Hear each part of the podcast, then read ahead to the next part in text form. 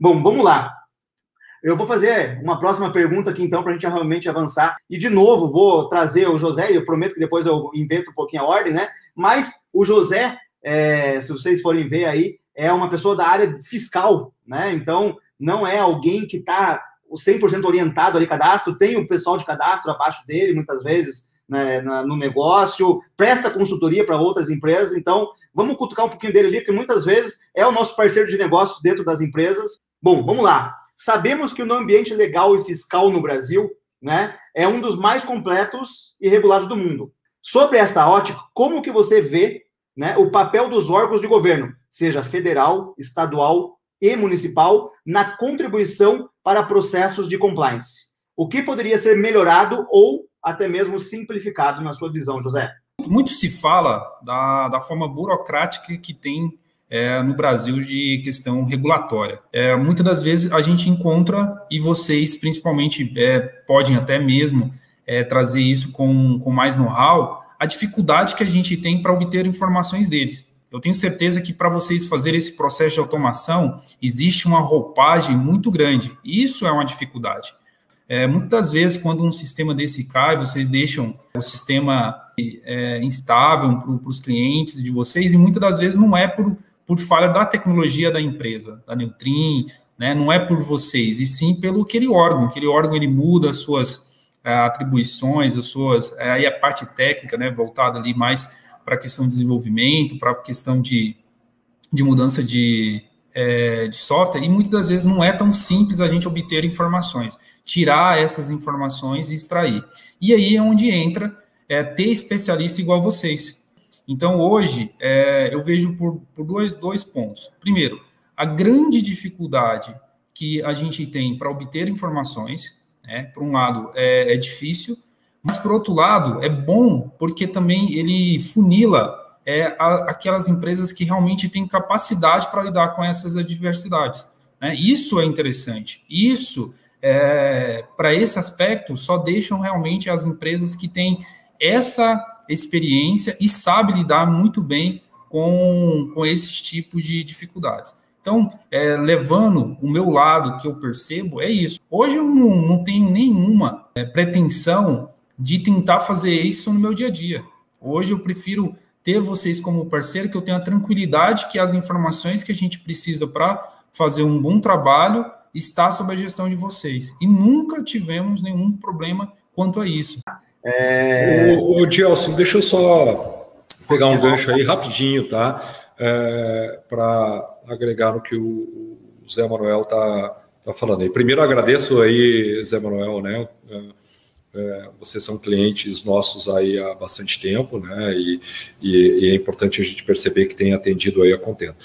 Eu, eu acho assim, ó, uh, é, eu concordo. É, é, eu acho que a gente é um país bem regulado sobre alguns aspectos, principalmente com se a gente tiver comparado, né, com, com outros países fora, onde essa regulação é mais frouxa né? Ou seja, não, não, não tem essa burocracia que a gente tem aqui, e você, mais do que ninguém, sabe o quanto isso gera de, é, de trabalho, né? Isso já é, nem preciso chover no molhado aí e dizer o quanto custa isso para as empresas.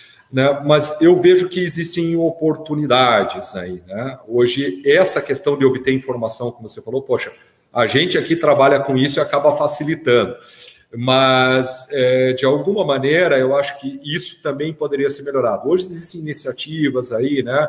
A, a própria substituição do Sintegra, por exemplo, pelos, pelo cadastro centralizado de contribuinte, né? Já se falou no passado de cadastro é, único, né? O Paulo citou assim, ensinar as empresas Cadastro é a parte central, o Jefferson também citou, o próprio, todo mundo citou aqui, cadastro é a parte central. Né? É, no entanto, é, em governo, né, é, é, em qualquer ente, isso não, não é facilitado, ou seja, não há uma centralização. Acho que a, o, o Brasil ainda, ainda precisa evoluir bastante nessa questão da qualidade e disponibilidade de informação para o contribuinte. Né? Então, acho que esse é um aspecto de melhoria importante aí que é, a gente é, precisa melhorar. Por exemplo, eu vou dar um exemplo bem claro aqui do que eu estou falando, por exemplo, municípios. Né? Nós temos mais de 5 mil municípios no Brasil, né? É, você não tem informação é, online disponível é, na grande maioria. Você tem na, nas grandes cidades, cidades mais de 100 mil habitantes, lá que você tem um portal onde você vai e consegue é, consultar a idoneidade de um contribuinte municipal. Nos demais você não tem, tem que ir lá protocolar na prefeitura, né, em, em, em plena digitalização né, de, de empresas, a gente ainda tem uma série de dificuldades de acesso à informação, como bem lembrou é, o Zé Manuel. Então, acho que isso a gente tem bastante a, a, evoluir ainda e a simplificar, né? já que somos tão regulados, né? então ter, ter informações regulatórias ou de acesso à informação é algo que a gente é, tem muito a evoluir ainda como, um, né? como país, como organização. Né? Maravilha, Cassi. Obrigado por agregar mais uma vez aí no conteúdo. Eu vou então direcionar a próxima pergunta para o Jefferson, tá, Jefferson? Vamos lá. Vamos lá. Sua experiência hoje, né? O que você entende como determinante em um processo de compliance que envolva ferramentas, pessoas e processos? É, excelente pergunta, tá? Porque é o seguinte, é, aí está o caminho. O caminho é, é isso, é ferramenta. Você tem que ter uma ferramenta boa, aderente ao seu processo, que te entregue aquilo que você precisa é, entregar para o negócio. Precisa ter pessoas qualificadas, que estejam engajadas ali na, na, na causa, né? Que, que saiba exatamente o que estão executando e qual a função delas ali na, no, no, processo em si, né? E ter um processo bem definido, tá? Então, esses três fatores, né? A gente pode dizer aí que é uma governança a governança de dados, né? Então, eh, sendo bem aí simplista, né? Vamos falar assim, é um acordo entre as áreas. Então, assim, é, tem que estar tá bem documentado, tem que estar tá bem claro, bem documentado, se possível, com política de dados, onde cada um é, tem o seu papel, tá? Então, é, muitas vezes você não precisa colocar a determinado é, departamento ou determinada área que é é, dona daquela informação num, num workflow, num, num processo num, em si. Se você conseguir extrair deles ali as regras que são necessárias para determinadas condições que a gente já tem mapeado dentro da, da, da companhia, está feito o trabalho. Tá? É claro, se tiver alguma exceção, você vai ter que consultá-los e tudo mais, mas aí você entra aí também no fato da, da, da automação, tá? Em, em, deixar mais fluido o seu processo, tá?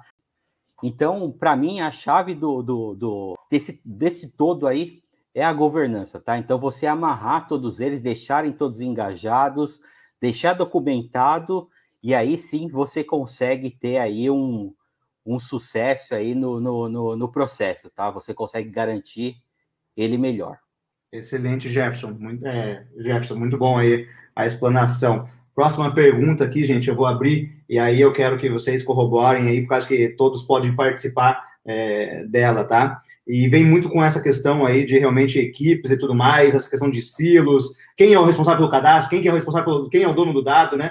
Numa conversa aí até com o próprio César da Johnson Jones, que está participando conosco lá no chat, é, escutei muito disso dele, né? Muitas empresas hoje, cada um faz um jeito e no final do dia você tem uma bagunça lá na frente, como resolver isso? É justamente aí Acho que o Paulo tem bastante conhecimento, o próprio Jefferson, que é especialista, mas ele vem para resolver isso, né? E a gente está aqui realmente para ajudar nessa automação. Bom, eu vou fazer a pergunta aqui, que é bem importante nessa frente, e aí posso até direcionar para o próprio Paulo, mas aí queria ouvir aí os demais participantes na sequência, né? Agregando um pouquinho. A manutenção do compliance demanda uma atenção específica aos dados de parceiros de negócio. Normalmente envolve a responsabilidade de diversas áreas vendas, compras, cadastro, fiscal, jurídico, enfim, qualquer área da empresa realmente está é, suscetível ali a uma necessidade de, de, de, dados né, e cadastro. Como criar um processo que gere a contribuição e alinhamento de todas essas áreas, na sua opinião? Maravilha, Gelson. Uh, eu tenho até uma brincadeira que eu digo assim, né? Quando você pergunta quem é o dono do dado, é porque o dono do dado é você, tá? Então, é, a gente tem alguns mitos que a gente precisa derrubar, principalmente no mercado brasileiro, tá? É muito comum você escutar em vários tipos de empresas, de vários portes, as pessoas entenderem que o dado é de responsabilidade da área de tecnologia, o que não faz o mínimo sentido, tá? Quem é responsável pelo dado? Aquele que usa, né? Aquele que administra. Então, quando a gente fala de um de um, de um CDM, de um Customer, Customer Data Management, quem é o responsável? A área de vendas, não é a venda que precisa do cliente para executar esse processo. Quem que é o dono do domínio de dados de fornecedor? É o time de compras que faz as compras, tá? E óbvio que você vai tendo a, a, a interligação com outros setores, tá? Então, o primeiro passo, quando a gente trabalha, eu vou puxar um pouco do que o Jefferson citou, uh, a gente aqui na 4MDG e eu mesmo escrevo muito sobre isso, que é um conceito chamado PPT, Pessoas, Processos e Tecnologia. Então você precisa ter pessoas engajadas. E como você faz para as pessoas se engajarem num processo de compliance, né? num processo de gestão de dados, de governança? Primeiro você precisa explicar para elas o porquê que aquilo é importante. Aí eu puxo o argumento que o Cássio usou lá atrás, né? que você também citou, que isso gera lucro para as empresas, gera resultados. Então você precisa participar desse processo, não é, porque tem que ser feito, mas porque ele é importante, ele vai gerar resultados para a sua empresa. Então, e você traz estatística de mercado, você traz boas práticas, você explica. Muita gente não sabe, né? Quando a gente fala de gestão de dados mestres, parece que é algo recente, mas não é. É desde os anos 60 já tem gente pensando em dados, pensando em governança, é só uma evolução natural do processo. Então, tem toda uma história por trás. Depois, processos. Você precisa ter um processo bem desenhado. O que é um processo bem desenhado? É um processo que ele não é excessivamente burocratizado. E aqui eu estou usando a acepção negativa da palavra, né? A palavra burocracia, quando você segue uma escola de administração, ela não tem conotação negativa, é só um jeito de fazer as coisas. Mas aqui eu estou usando com uma conotação negativa, de burocratizar. Se você vai fazer um processo de onboard de um cliente, você começa a burocratizar ele em excesso, com mais daquilo que é necessário, o time de vendas vai ser o primeiro a reclamar e não vai participar do processo. Então você tem que ter o bom senso, né? Saber aquilo que realmente é necessário. Eu brinco que menos é mais. Não exige atributos que você não vai conseguir gerenciar.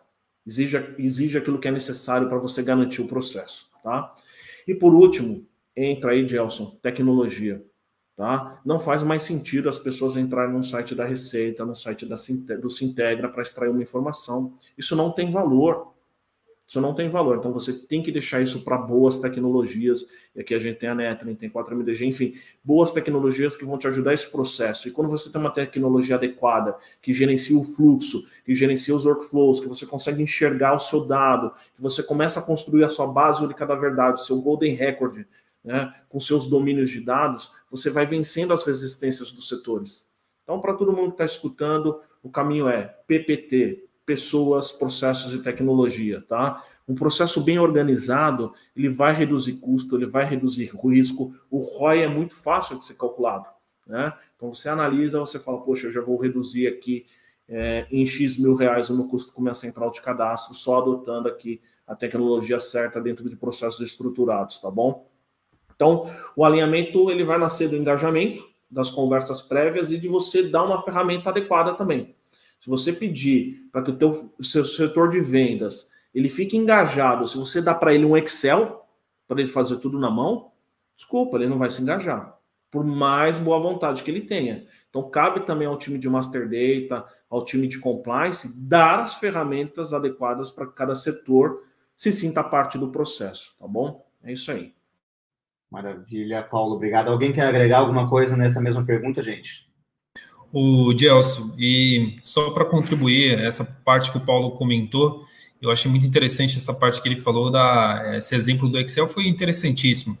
E também trabalhei com empresa de BPO e era um dos know-how nossos. Vamos deixar o cliente, o, a equipe de vendas, ela importar com vendas e, e vamos trazer para ela é, soluções é, que possa agregar. Né? A equipe de vendas tem que preocupar com vendas. Imagina dar uma planilha de Excel para ele começar a preencher. Ele vai ficar desmotivado, né? A equipe de vendas não tem esse, esse, esse interesse nenhum. E isso era, um, era uma linha que a gente sempre tivemos no BPO, né, na terceirização. E a gente é uma, uma linha interessante de se pensar. Isso eu falo é, terceirização, é, mas isso é totalmente é, aplicado no, no, cliente interno. Né? Isso não quer dizer que tem que ser uma terceirização, pode ser internamente também mas que é, gestores que estão participando aqui, ou gestores que é, vão colher essas informações, pode estar tá contribuindo nesse sentido, entendeu?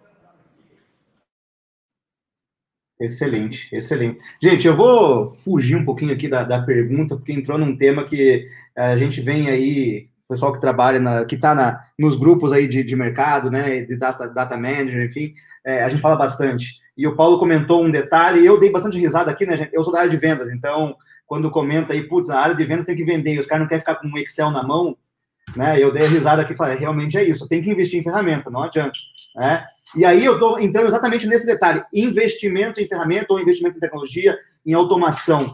Gente, vamos ser bem sinceros aqui, a gente sabe que hoje né, é uma dificuldade muito grande internamente das empresas conseguir essas aprovações de budget. Porque talvez ainda não é tão importante o, o setor. Ah, eu tenho três, quatro pessoas fazendo ali e está tudo certo. Como que a gente pode ajudar aí o pessoal, né, os nossos telespectadores aí que estão nos acompanhando, é, a mostrar para eles a importância, a como levar isso para um C-level, a como conseguir né, encontrar subterfúgios para que realmente isso tudo seja é, levado em consideração e mostrando cada vez mais o payback, o ROI ali sobre realmente ferramentas, automação, processos e assim sucessivamente. Vocês podem agregar um pouquinho aí para ajudar o pessoal, então, a, todos que estão aqui, né? São dois clientes nossos, então usam ferramentas, Paulo vende ferramenta no mercado aí. Hoje eu trouxe mais alguns clientes para a carteira que eu estou sabendo. É, tá felizão lá, né? Enfim. É, né, Cassi também aí, anos de mercado, ajudando diversas empresas maiores do mercado brasileiro, principalmente, a, a fazer esse processo. Como, então, ajudar os analistas, a área de cadastro, a realmente conseguir ter a aprovação de budget, ou pelo menos começar a pensar nisso de uma forma estratégica e não apenas operacional? Quem que quer começar aí? Eu vou deixar aberto essa, porque acho que todo mundo pode agregar um pouquinho. É, eu escrevo muito sobre isso, tá? Então, quem entrar lá no portal analistadecadastro.com.br, que é um portal de conteúdo educacional, eu mostro muito como os analistas de cadastros e os gestores de dados mestres podem convencer os executivos, tá? Primeiro que você precisa apresentar números, tá? Então você consegue sim fazer um levantamento, uma análise de causa raiz, você pode aplicar um diagrama de Pareto, e você vai identificar que muitos problemas que você tem na logística, no financeiro, no fiscal estão relacionados aos dados mestres, que se você corrigir isso aqui, isso aqui vai te trazer um retorno. É, não são contas tão complexas, óbvio que dá um trabalho de levantar as métricas, mas é totalmente possível. Então, esse é o primeiro passo. Olhe para sua casa, né? olhe para o seu jardim, identifique quais são as ervas daninhas que estão impedindo as rosas de florescer.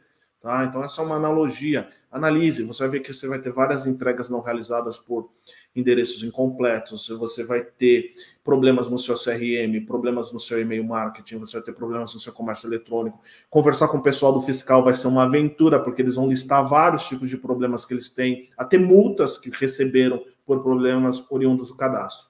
Fez esse levantamento, transforma isso, tabula isso, transforma em gráfico, aplica um pareto para você trabalhar naquilo que é mais essencial Tá? Eu vejo muito analista e muito gestor se perdendo porque ele quer resolver um probleminha muito pequeno enquanto ele deixa passar um caminhão. Então, olhe realmente aquilo que, que traz mais transtorno para dentro da empresa. Outro ponto, e a gente tem muitos relatórios hoje no mercado, é mostrar o que está sendo feito. Nada mais move um executivo hoje do que saber que o concorrente está fazendo e ele está ficando para trás. E eu acho que você, como analista e gestor, tem que falar isso. Olha, veja só aqui, ó nossos concorrentes, o nosso segmento está indo para esse caminho da governança, eles estão reduzindo custo, eles estão melhorando o processo e a gente está parado. E quem está dizendo isso aqui não sou eu, são relatórios bem estruturados com todos os dados. Só para trazer alguns números, tá? É, e vai muito ao encontro da automatização, 50% dos, do, dos erros relacionados a dados estão é, relacionados à falha humana, que está ligada à digitação. Então, basicamente, tudo que a gente fala que é dado ruim, se você fizer processo de automação, você já vai diminuir a incidência em torno de 50%. Isso é uma pesquisa da Experian de 2019, recente. Tá? Então, esse é um problema real. Traga estatística, traga relatório, faça uma análise causa-raiz, apresente, e aí depois você pode chamar o Gelson ou o Paulo aqui para conversar com você e a gente fala como que a tecnologia resolve essa parada toda, tá? Mas é, esse é o caminho, dá para fazer e tem um jeito certo de, de seguir nessa linha aí. Maravilha. Show me the numbers. É isso aí. O César agregou lá no, no, no chat, foi o que você colocou aí. José, Jefferson, Cassi, alguma dica aí também para ajudar o pessoal, né? A conseguir a aprovação desse budget, a, principalmente, né? A, a, visualização do, dos C-levels das empresas, enfim, enxergar de novo a área e todo o setor e todo o processo como estratégico e não apenas como operacional. Eu acho que o é, Paulo comentou muito bem aí. Perdão, Jefferson. É, é rapidinho. É, o Paulo comentou muito bem na questão de trazer números, né? Trazer estatística, é, demonstrar a realidade em números. E um número interessante também que pode é, ser um, um know-how é você levar o número que a empresa vai poder fazer. Que número é esse? Escala, escalonar. Né? A empresa precisa aumentar o faturamento. Se ela precisa aumentar o faturamento, usa essa estatística favorável nesse primeiro momento para colocar um parâmetro e, e fala, ó, com, hoje a gente está com esse faturamento. É, porém, se eu puder, a gente puder ampliar e a gente tem esse número favorável, quanto que vai dar de escala? Né? Então, isso, isso representa. Então, acho importante é, é, muito esse, essa, esse ponto do Paulo foi muito interessante. Mostrar a realidade hoje é extremamente importante, mas com esse número você também consegue mostrar uma escala. E isso, para o gestor, é o que ele mais quer ver. Ele quer ver ali na frente. Né? O que, que ele tem na frente. Né? Então, ele quer ver a realidade dele, ele vai ver o que ele está perdendo e ele vai ver aonde ele pode chegar. Isso, para qualquer gestor, é, para ele, é, brilha os olhos. Contribuindo um pouco aí, Gelson, eu achei perfeito o, o, comentário do Paulo, né? As estratégias e até mesmo o site que, que, que tem lá de analista de cadastro, que tem muitas, muitas dicas, né? É, eu vejo também é, um ponto que muitas vezes não é considerado, né? A gente fica só em números, mas é trazer o que está sendo feito lá fora, né? Fazer benchmark. Então, isso também é, ajuda é, no, nos números, né? Então, muitas vezes o, o cara não está muito afim de falar assim, pô, não vou gastar esse dinheiro aqui, eu vou investir no Parque Fabril, mas fala assim, ó, Está todo mundo indo por esse caminho, você vai ficar muito lá para trás. Então, você trazer esse tipo de informação para dentro, bem baseado em, em fontes confiáveis, eu acho que isso também ajuda muito na tomada de decisão. Excelente, gente, excelente, muito bom. É isso aí mesmo, é, meu, mostra a realidade e mostra o futuro e vamos para vamos as cabeças só tem analista de dados aqui, né? Então, se não conseguir com dados comprovar a eficiência, alguma coisa está meio errada aí durante o processo. Legal. Avançando mais uma pergunta aí, enfim. É, sabemos que cada vez mais está mais presente né, nas empresas a preocupação com a reputação. Se fala bastante aí no mercado sobre background check, enfim. E aí, na reputação, tem a questão de regularidade dos parceiros de negócio sobre diversos aspectos. E aí, eu vou, gente, eu vou sair um pouquinho dessa questão de receita se integra, porque isso é básico. Né? Isso daí qualquer empresa tem que fazer praticamente. Não, não tem como você fugir, cadastrar um fornecedor, um cliente ali, sem fazer a, a busca dos dados numa Receita Federal. Né? A gente pode ampliar isso num grande volume. Só na Netring aqui a gente tem mais de 280 bases automatizadas para poder garantir o teu processo de compliance e automação. Então, assim, nesse sentido, né, de questão de reputação, regularidade dos parceiros de negócio dentro desses aspectos, o que vocês têm percebido nas empresas de vocês, ou até mesmo, né, de clientes de movimentos adicionais para proteger a operação ou a imagem. Estamos falando da reputação da empresa, então estamos falando de clientes, fornecedores. Né? A gente teve alguns casos no passado aí, não tão distante, né? Que trouxeram a público alguns casos de lavagem de dinheiro, enfim, tudo isso entra na questão de reputação e você pode evitar garantindo aí então a conferência de dados de forma automática. Como que vocês realmente veem então, né, é, ou tem percebido na empresa de vocês, ou até mesmo clientes, movimentos adicionais para proteger operação ou imagem? Quem quiser começar aí, eu queria ouvir um pouquinho depois do Caciporé, que tem bastante experiência nessa área aí, né? Já atendeu mais de 100 clientes aqui na Netra, então é um, uma rotina dele escutar bastante dos nossos usuários um pouquinho essa questão de reputação. Mas fiquem à vontade aí para debater, gente. Vamos lá.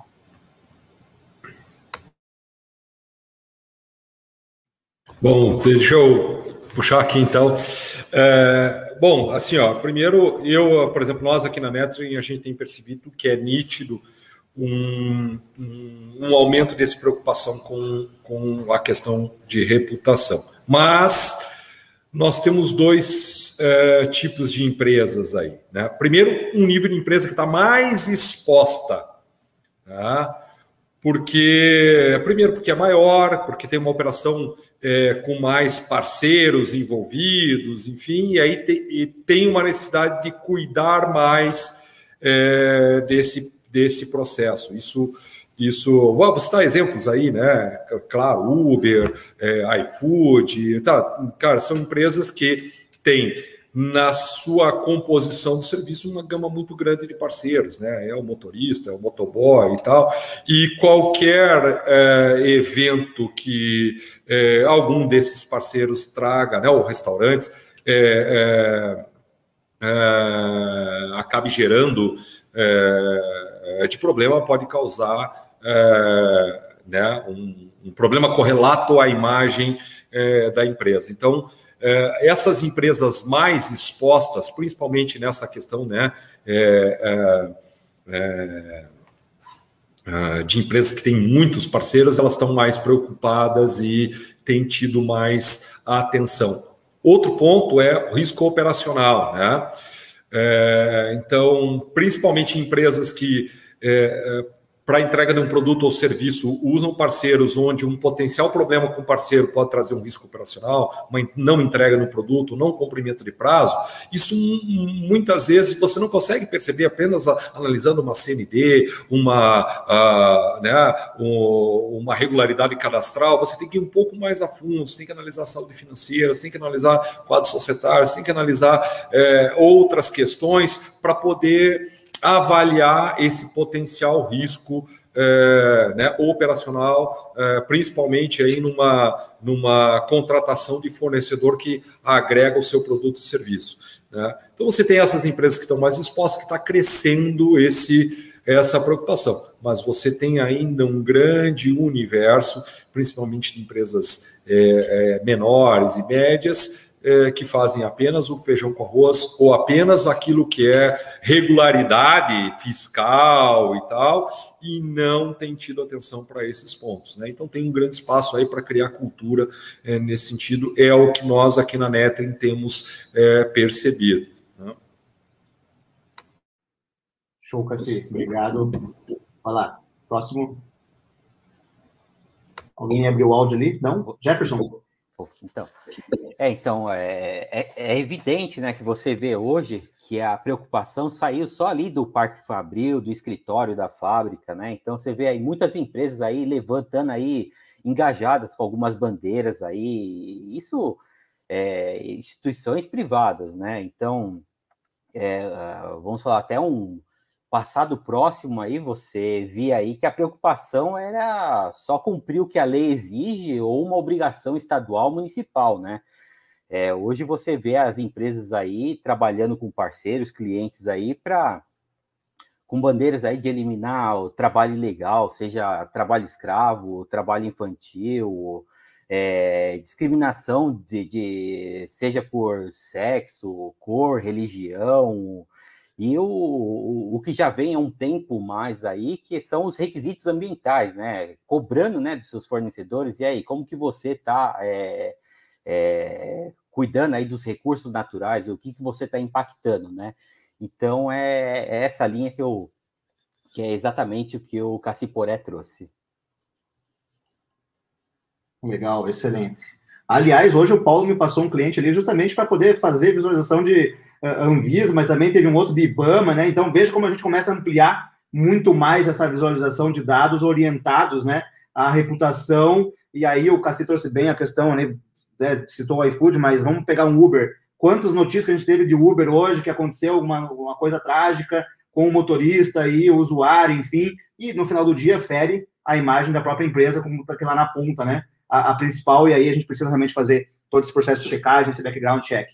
Gente, finalizando já a nossa primeira etapa aqui do webinar, a gente vai passar para uma segunda logo logo, né? Que é uma participação entre o, o pessoal da mesa aí, uma pergunta entre eles, um bate-papo entre eles também. Eu quero fazer a última pergunta e avisar todos vocês que estão no chat falando aqui, tem bastante pergunta já, tá? Então tem bastante gente com bastante dúvidas ali. Acho que vai ser muito, muito interessante a gente bater, porque tem perguntas extremamente pertinentes mas fiquem tranquilos que no final, então, a gente vai deixar um espaço somente para poder trazer as perguntas é, mais para o final do webinar, até para que realmente todo mundo fique conosco até o final aí, realmente garanta, né, a, a algumas coisas bem legais que a gente vai trazer aí para o final desse conteúdo. Legal? Bom, para encerrar a primeira etapa aqui, eu quero trazer uma pergunta que é bem importante aí, eu queria ouvir um pouco do Paulo, do Jefferson também e do, do, do, do José Manuel nessa frente, tá?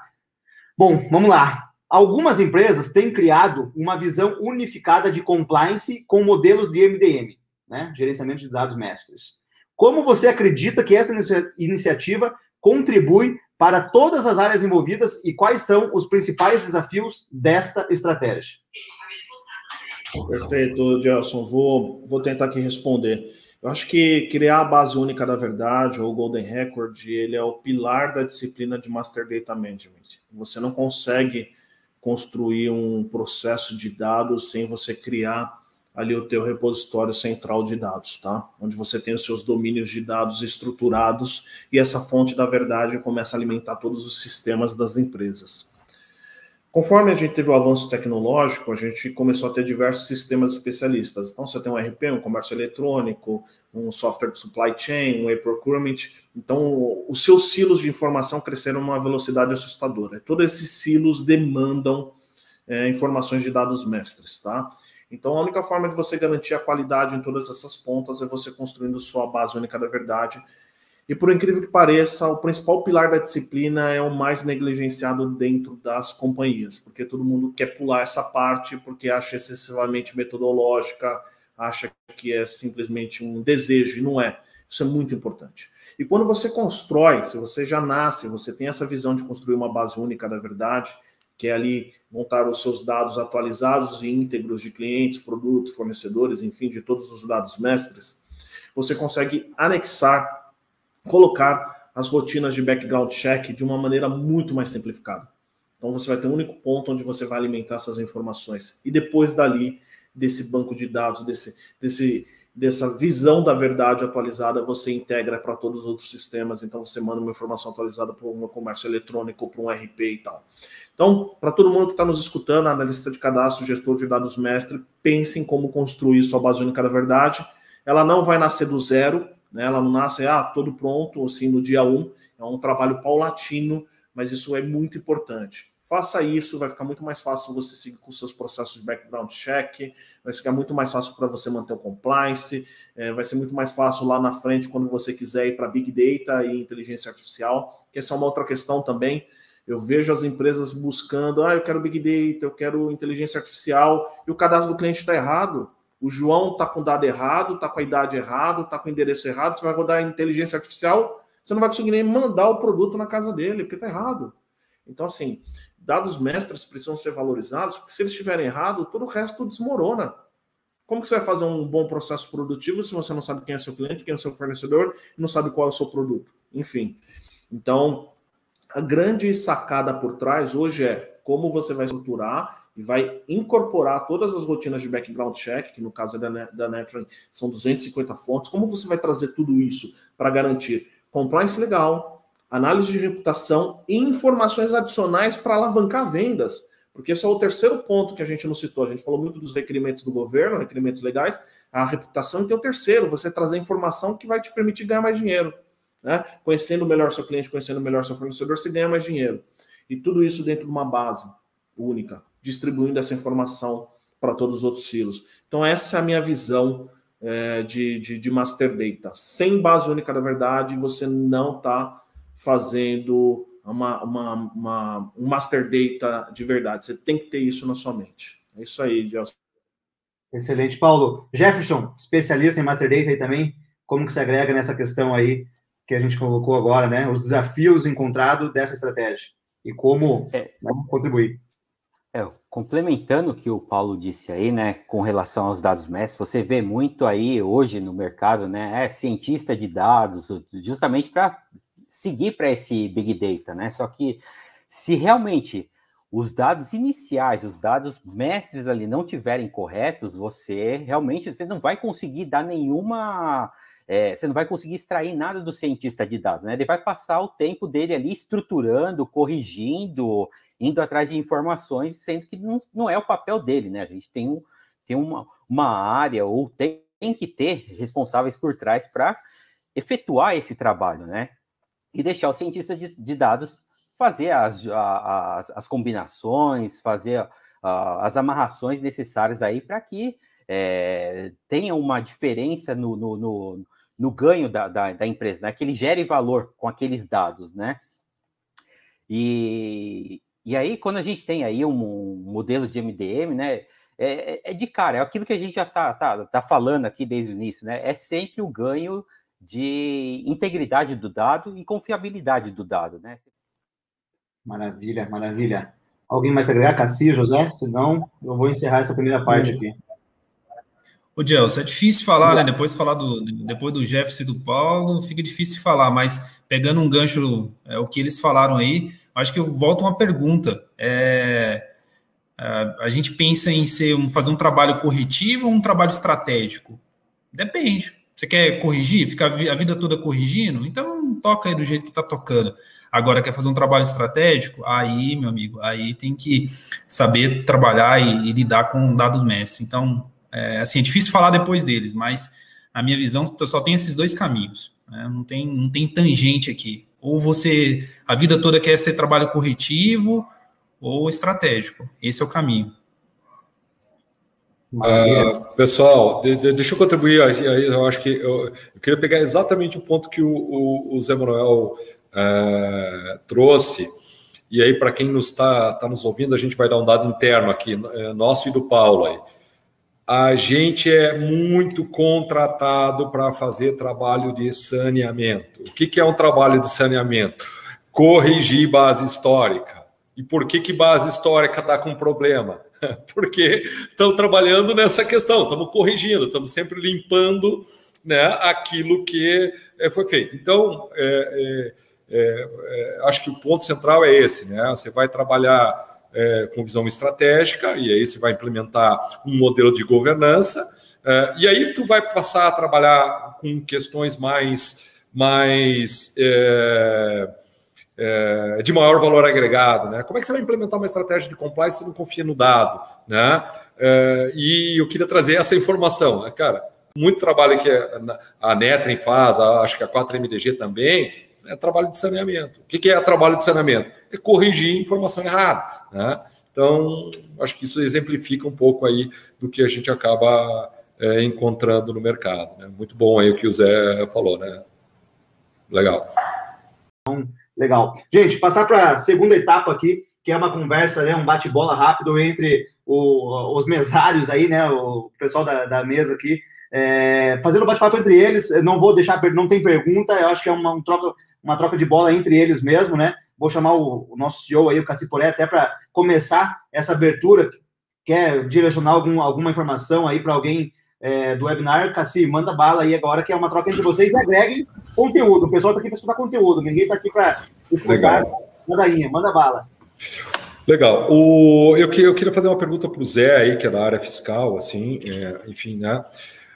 A, a, a, gente tem, então, essa questão né, regulatória nossa a, a, bastante exigida aí, pra, principalmente para o teu setor aí da área fiscal, né? E nessa questão de compliance tem surgido aí bastante judicialização, né? principalmente sobre crédito CMS, né?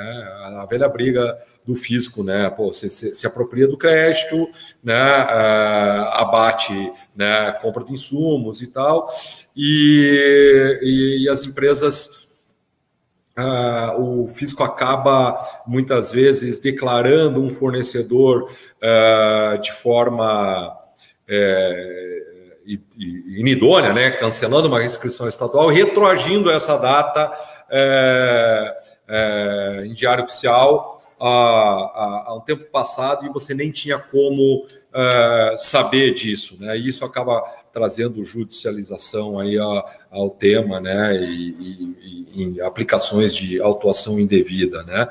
É, primeiro, eu queria perguntar a pergunta é como é que como se proteger desse tipo de, de potencial risco e segundo como é que você está vendo porque ah, nessa reforma ah, prevista tributária que está para sair né a gente deve ter uma unificação dessas regras com o novo imposto aí de valor agregado que está sendo pensado para o Brasil e que impactos você acha que isso vai trazer para a tua área aí na área fiscal, por exemplo? Bacana, é, Cassiporé, e muito interessante a gente trazer um, um assunto é, tão importante. Primeiro que fala que é a tese do século, né? É, se for do século, eu quero imaginar o que, a gente vai discutir da agora para frente. Eu acho que já foi ultrapassada essa tese.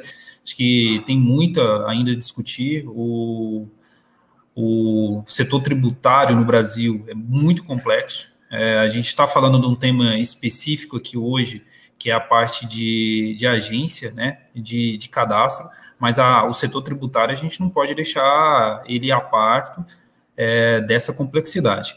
É, a questão que você levantou, principalmente na questão tributária, que é hoje é o principal sócio de todas as empresas, é o, é o principal sócio nosso é, é, o, é o fisco hoje, né? o principal sócio. Ele quer ali, está ali dentro de 40%, talvez mais, um pouco menos em alguns segmentos, mas ele está todo dia ali dentro, do, dentro da sua empresa. Então, é, e o controle, o, o rigor que, o, que ele tem em cima é, dos contribuintes é muito grande, né? A complexidade, o Jefferson mesmo no início, ele comentou das obrigações acessórias, é, hoje a, a, importância que a gente tem em ter é, essa questão do saneamento do cadastro, então isso é extremamente importante para a gente é, ter é, a evidência e um, um know-how ainda maior quanto às nossas é, obrigações. Um ponto que o Paulo trouxe, é, que, que é diretamente ligado também,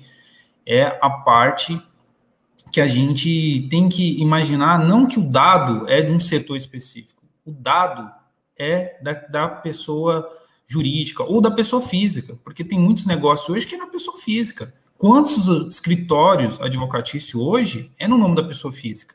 Imagina a reputação de um nome de um grande escritório hoje é, é, tem um relacionamento com um determinado cliente que traz uma imagem negativa para aquele escritório. Imagina. Então, não é um dado do, do, da pessoa responsável pelo faturamento. Né? Hoje a LGPD não está atingindo o setor dentro da empresa. A LGPD atinge o nome da empresa. Quem recebe a autuação hoje é a própria empresa, é a pessoa jurídica. Então, é, é isso que a gente está falando desde o início aqui. Quem que é o cliente? O cliente é interno ou externo? Então, a gente tem que pensar nessa, nessa linha. Então, é, deixar, de, é, deixar de lado é, a, a, visão do setor tributário, da questão é, de compliance, e, deixar em segundo momento, falar, ah, eu vou, isso é, é um custo, isso é uma despesa, não sei se seria a melhor estratégia, né? Não, não é nesse caminho. E o, é, na hora que eu comentei na questão de, de você fazer um trabalho corretivo ou um trabalho é, ou um trabalho estratégico, eu acho, Caciporé, acho que a gente tem até que é, mudar aí, não vamos fazer mais saneamento de cadastro, vamos fazer assim, gerenciamento estratégico de cadastro, acho que o nome tem que mudar, porque eu acho que é, é uma porta realmente, Acho que é quando as pessoas têm um diagnóstico, entendem o diagnóstico daquilo, eu acho que é importante elas entenderem. Mas dali para frente, eu acho que é importante é, ter essa visão, é, trazer para dentro, para dentro de casa, entender mesmo a importância e, e a gente fazer um trabalho muito é, é, é muito mais voltado a um plano estratégico.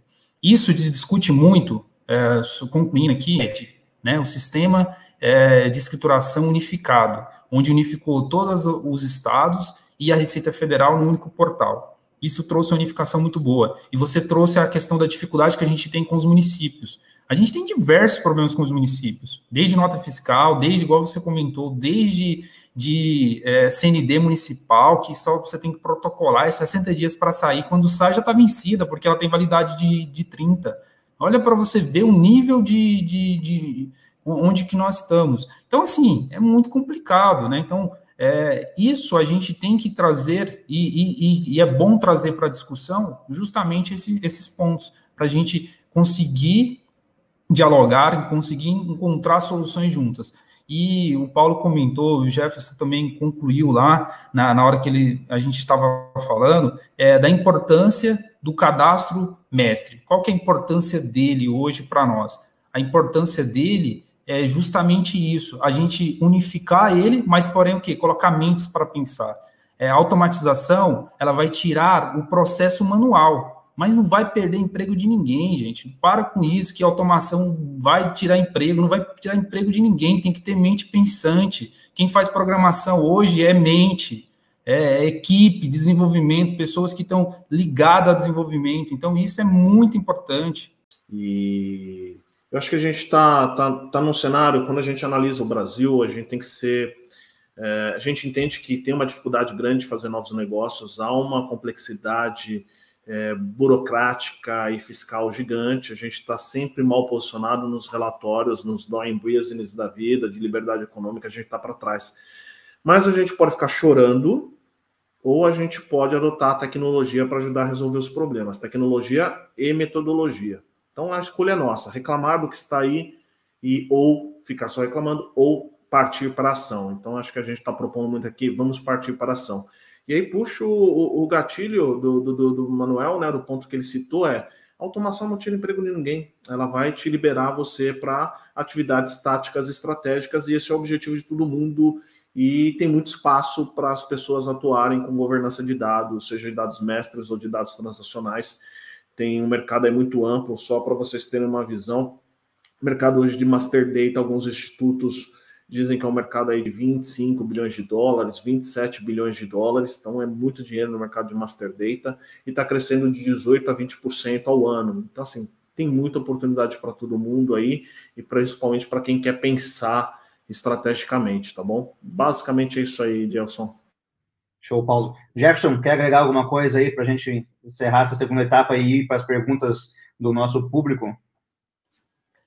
De novo, vou repetir a frase aí: a automação não tira o emprego de ninguém, né? Então, quantas atividades aí a gente não executa e não pensa estratégico, né? Porque está ali na operação, né? Então, a partir do momento que a gente começar a, a fazer uma governança, como bem disse o Manuel, uma é, governança estratégica de dados, né? De vez de saneamento, né? Então, eu acho que quando a gente começar a adotar esse tipo de, de, de postura, é, eu acho que a gente entra em outro patamar. Bom, maravilha. Avançando aqui para a nossa última etapa, então, do nosso webinar, a gente vai para as perguntas do chat. A primeira pergunta veio, na verdade, da Jaqueline, Jaqueline Queiroz. Quais as qualificações necessárias para o profissional atuar em compliance? Quem que pode ajudar aí a Jaqueline a trazer um pouquinho dessa visão aí, dessas qualificações necessárias para atuar, então, com compliance. Quem ajuda a Jaqueline, por favor? Olha, eu posso, posso, posso falar um pouquinho, né? É, e, e também queria ouvir aí de, é, os demais, acho que podem contribuir, tá? Mas, Jaqueline, é, hoje, é, hoje existe uma série de uh, potenciais requisitos aí para atuação na área de compliance. Depois eu acho que eu vou pedir para o pessoal, inclusive, encaminhar, tenho aqui agora não me lembro, mas, mas você tem uh, formações específicas, né? Então, vou citar alguma coisa, né? Então, como uh, saber executar a diligência de informações, né? Isso cada vez é mais presente, saber que, que uh, uh, eles chamam até de investigação reputacional, né?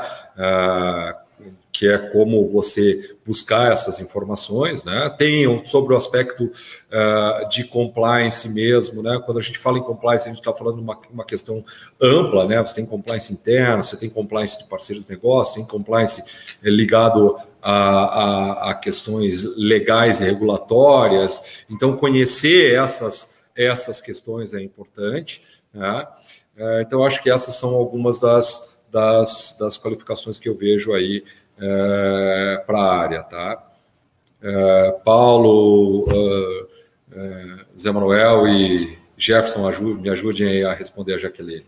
Maravilha, Cacê. Acho que você falou bem, eu vou complementar pelo que eu vejo do, do, do mercado, tá?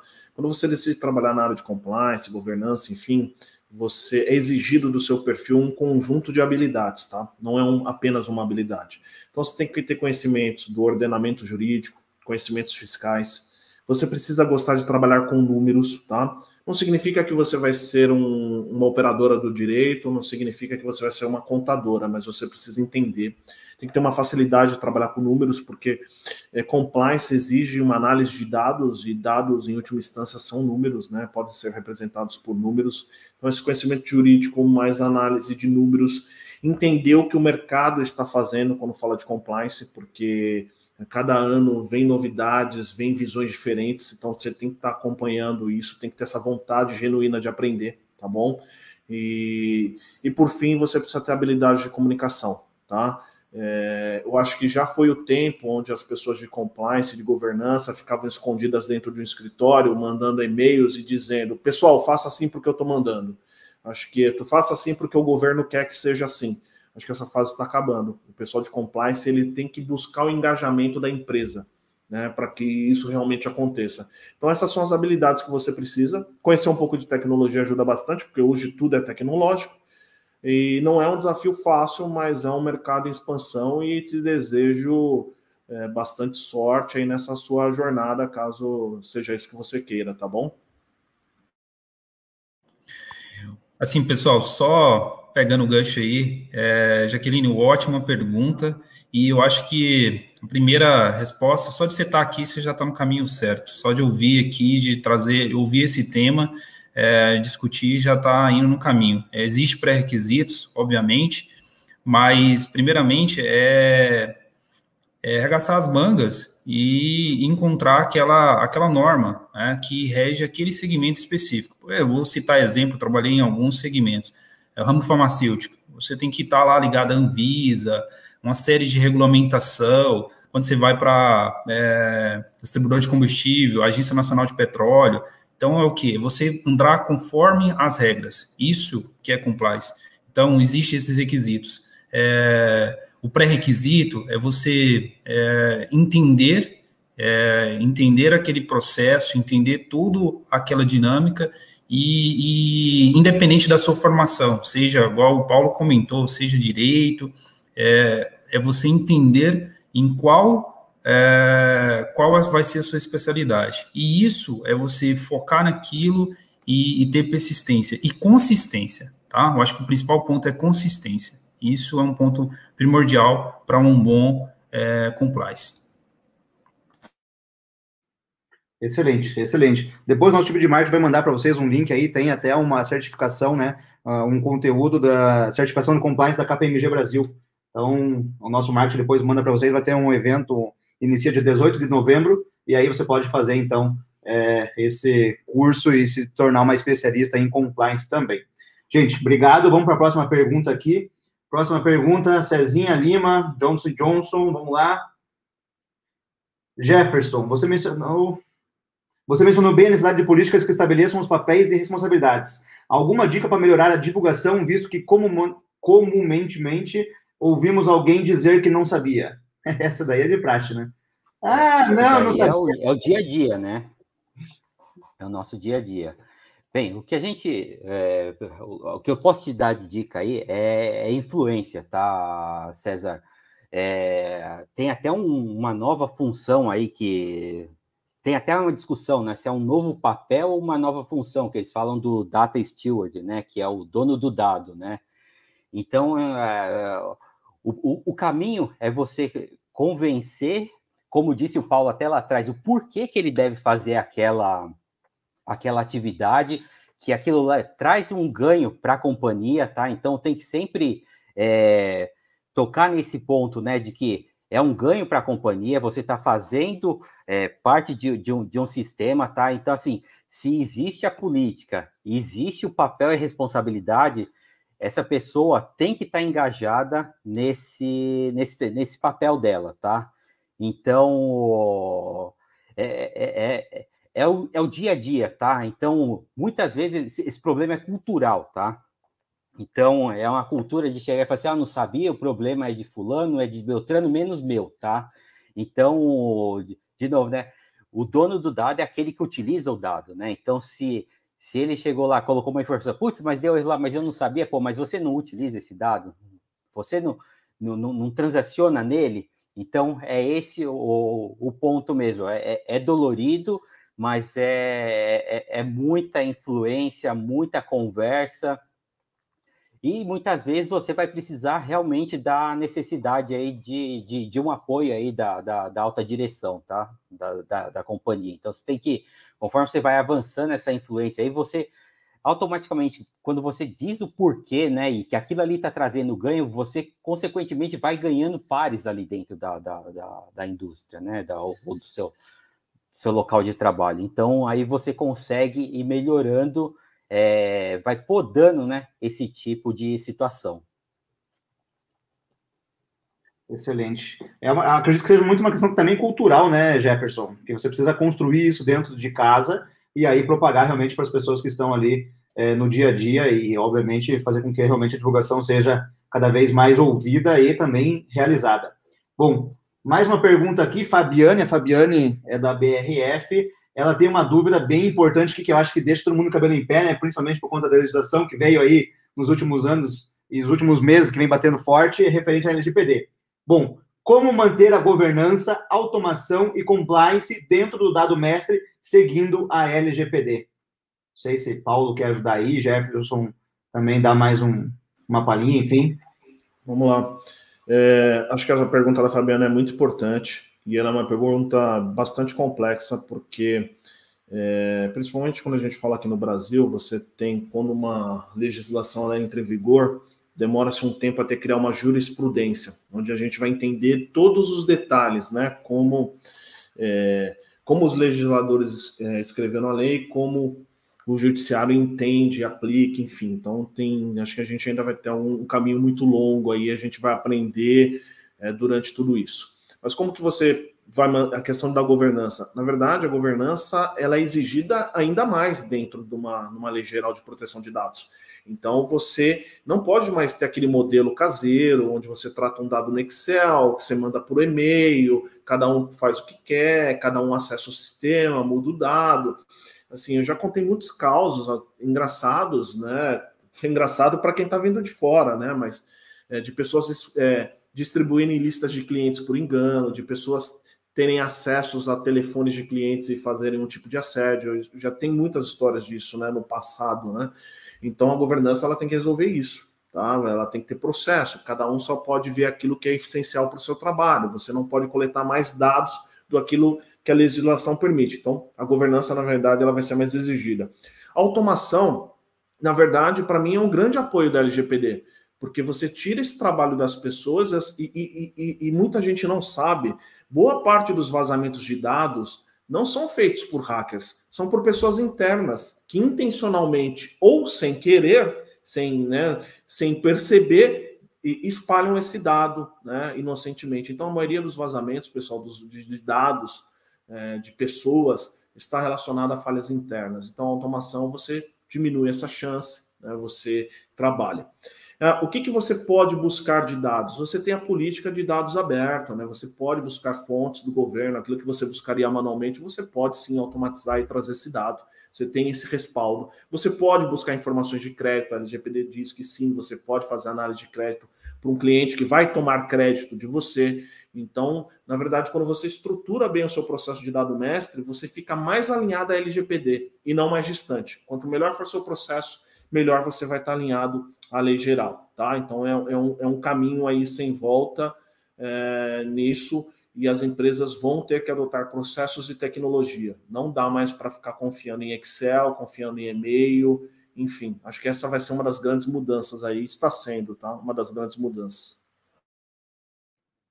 Legal. Alguém mais quer complementar? Se não, passo para a última pergunta, até porque o nosso tempo estourou alguns minutinhos aqui. Peço desculpa, porque eu sei que eu falo bastante, perdão.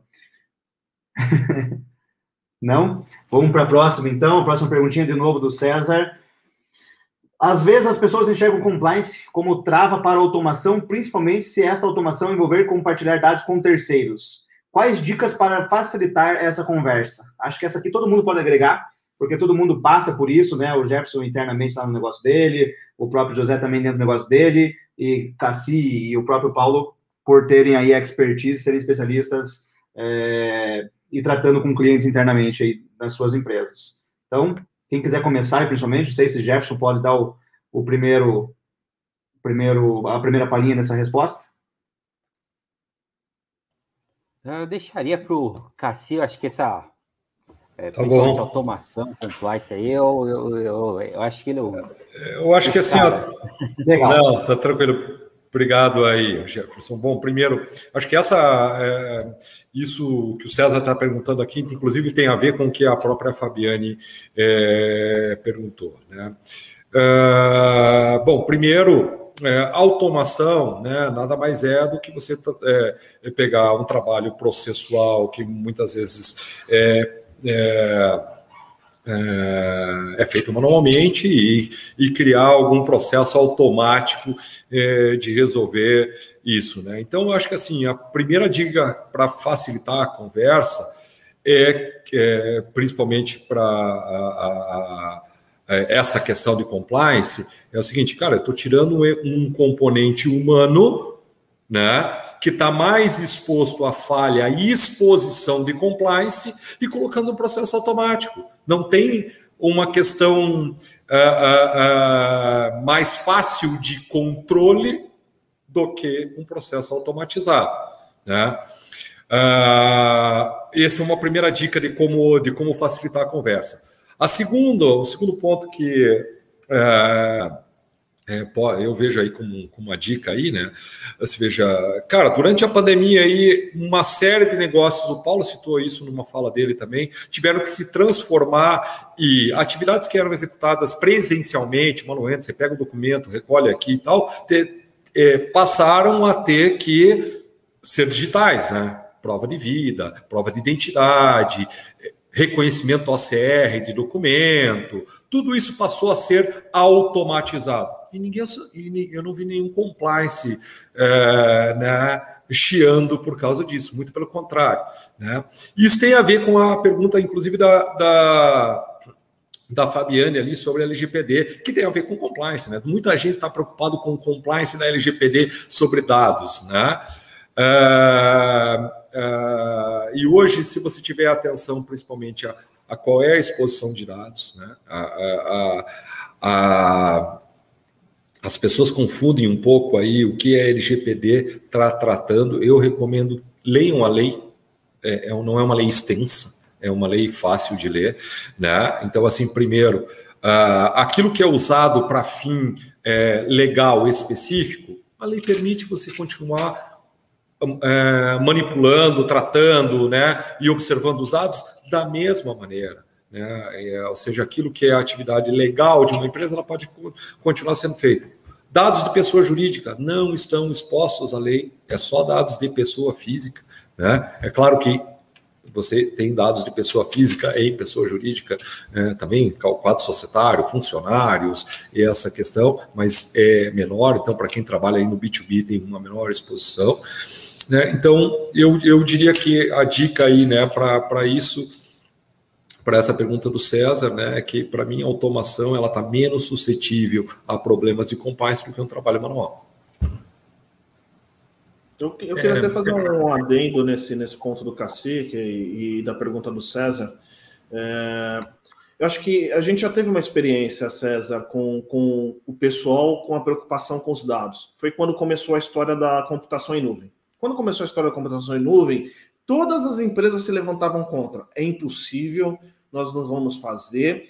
Meu dado vai estar no servidor de um terceiro, isso é um absurdo. E hoje, é, você não escuta mais nenhuma empresa falar isso. Porque se a empresa fala que não quer nuvem, parece que ela está no milênio passado. Não digo nem século, né? Parece que ela está no milênio passado. Então a gente vai. É, isso vai ser superado. Eu acho que é muito mais uma, uma trava cultural de talvez perder um espaço do que qualquer coisa do tipo tá? Então tem que ser tratado nessa nesse sentido de entender qual é o medo. A primeira pergunta é assim, entender o medo, o que está motivando, por que, que o time do compliance ele está contra isso, tá? E aí o Cassi também citou muito bem a questão da lei. É, tem muita confusão, né? Assim, eu, muitas vezes eu atendo pessoas que querem, por exemplo, automatizar cadastro de material e elas falam não, mas e a LGPD? Fala, mas não tem LGPD para parafuso, para martelo. Você pode ter cadáver de parafuso e de martelo. E as pessoas ficam preocupadas, porque não sabem. Elas também não sabem que você tem questão de consentimento, você tem obrigatoriedade legal. Se você gerou uma nota fiscal para esse consumidor, você precisa do dado dele.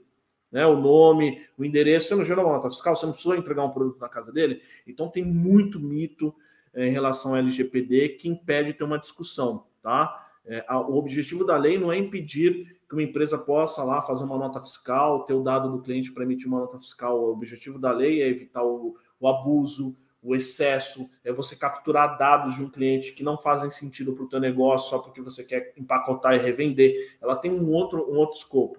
Entenda os medos do compliance, tenha uma conversa clara e, cara, mostra o mercado. Fala assim, você está preocupado com os nossos dados? Provavelmente hoje quase todas as multinacionais os dados estão na nuvem. Já está lá fora o seu dado. Então, é, qual que é a preocupação adicional, né? Então, esse acho que é, é um dos pontos aí para levar para o debate interno, tá bom? Gente, queria realmente agradecer de coração aqui a presença de todos vocês. E queria agradecer, então, além de todas as pessoas que participaram, diversas empresas, o pessoal da Petrobras estava aqui conosco, o pessoal da Cargill, própria BRF, DASA, é, HP, putz, só empresa legal aí, realmente orientada a fazer realmente diferença no mercado, né? E aí, realmente agradecer todo mundo que participou no nosso chat, que deu a boa noite, que esteve conosco até esse presente momento. E, claro, agradecer os nossos. Eu chamo de palestrantes, de amigos, não sei. Eu vou chamar de amigo, que é muito melhor, né? Palestrante é uma coisa muito formal, gente. Eu vou ser um pouquinho mais informal aqui, que é um pouco do meu lado, tá? Então, os nossos amigos da área de dado mestre, Jefferson, brigadão aí, né? Parar quase que duas horas, a, a hora cara desse cara aí, imagine, o cara né, veio na, super na, na, na, amizade realmente trazer um conteúdo. Obrigado de coração, Jefferson, por estar participando, agregar esse conteúdo. Obrigado, José Manuel, né? José Manuel, além de é, gerente fiscal lá da JBJ, é consultor de várias empresas, muito focado em agronegócio, né, José? Então, também outro com hora cara aí, só tem jogador caro hoje aqui no nosso webinar. Então, o pessoal está aqui realmente disponível para realmente trazer cada vez mais conteúdo com vocês aqui e ainda de forma gratuita. Né? Eu estou brincando com questão de valores aqui, gente, mas é, o que realmente importa é a gente levar cada vez mais informação para o mercado e fomentar a nossa área, crescer essa comunidade. Não menos importante também, meu amigo Paulo, né? Obrigado de coração aí por estar participando conosco né? Mais uma vez, aí a gente vem fazendo algumas coisas juntos, a gente fica brincando ali muitas vezes no LinkedIn, comenta uma coisa na outra e a gente vai realmente fomentando um pouco mais essas trocas. Caciporé, obrigado também aí por participar conosco, agregar cada vez mais. E, de novo, gente, é o primeiro de muitos que nós vamos trazer. Mas, mas o que eu fiquei com inveja, que hoje eu só estava como moderador, né? Então, fico à, disposição de todos vocês. Mas, quem quiser aí deixar a última mensagem, Paulo começa e aí eu vou fazer pela ordem que está na câmera aqui. Paulo, Caciporé, Jefferson e José, para realmente vocês se despedirem e deixar a última mensagem. Valeu! Maravilha, Gelson. É, queria agradecer aí o Cassi, ao Gelson, a todo o time Netrim pelo, pelo convite. Fiquei bastante honrado. É, eu acho que a gente está numa missão muito importante, que é levar conteúdo de qualidade e fazer prosperar a comunidade de, de dados mestres no Brasil. Essa é uma tarefa muito importante para nós. Então, é, a gente convida a todos aí que, que, que, acessem as nossas páginas na rede social, sigam, sigam as empresas, sigam o Paulo, sigam o Dielso, sigam o Cassino nas redes sociais. A gente sempre está publicando ali conteúdo. Convido a todos que assistiram essa, essa, essa live aqui para é, nos, nos seguir, né? é, no portal analistadecadastro.com.br, conteúdo educacional gratuito. Temos lá o nosso curso de MDM totalmente gratuito. E é isso, pessoal. Muito obrigado, Jefferson. Muito obrigado, Manuel. Foi um prazerzaço conversar com vocês. Acho que vocês deram insights assim poderosos, né? Teve as piadinhas aí sem graça do Gelson, né? Piadinhas nota 6 aí, mas a gente tolera, né? É, já tá depois do horário, ele tá cansado, né? Enfim, Cassi, um grande abraço aí e espero ser convidado para as próximas aí. E um grande abraço para todo mundo aí que teve a, a paciência de nos assistir aí até o final. Legal, eu só vou dar um tchau aí, pessoal. Agradecer demais aí a presença do Paulo, do Jefferson, Zé Manuel, é, de todo mundo que, é, que assistiu aqui conosco. Espero que a gente tenha de alguma maneira contribuído. Né? Como o Gelson falou aí, A gente está uh, lançando né, um novo canal de conteúdo aí, o Datalks, que a gente espera que venha fazer muito sucesso. Né, e agradeço aí a, a, presença de todos, espero que tenham gostado e que curtam aí os próximos conteúdos que a gente vai é, trabalhar. Mais uma vez aí, obrigado pela presença e até a próxima. Bem, pessoal, foi um prazer estar com vocês aqui, viu? Agradeço muito o convite de ter participado aqui com vocês, como a gente falar desse bate-papo aí com, com os amigos, né? E eu acho que a grande lição que a gente leva aí e, pode passar aí para os nossos espectadores aí é, é fortalecer mesmo a, a área, a função, né? Então, é isso aí, pessoal. Muito bom. Obrigado. Pessoal, muito obrigado aí, boa noite para vocês. Agradeço pelo convite, foi muito bom. É, saio daqui com, com ideias novas, com, é, com grandes contribuições que cada um de vocês trouxeram. É, obrigado às pessoas que participaram aí, é, dedicaram aí quase duas horas de estar nos ouvindo. É, e estamos, é, estamos aí para ajudar, para contribuir cada vez mais. E que bom que a gente é pioneiro, então vamos beber água limpa, né? Então, e e vamos assim, né? Bacana. Muito obrigado a todos, bom descanso e até a próxima. É isso aí, gente. Uma obrigado, uma boa noite, uma boa janta, satisfação e fiquem com Deus. Abraço. Tchau, tchau.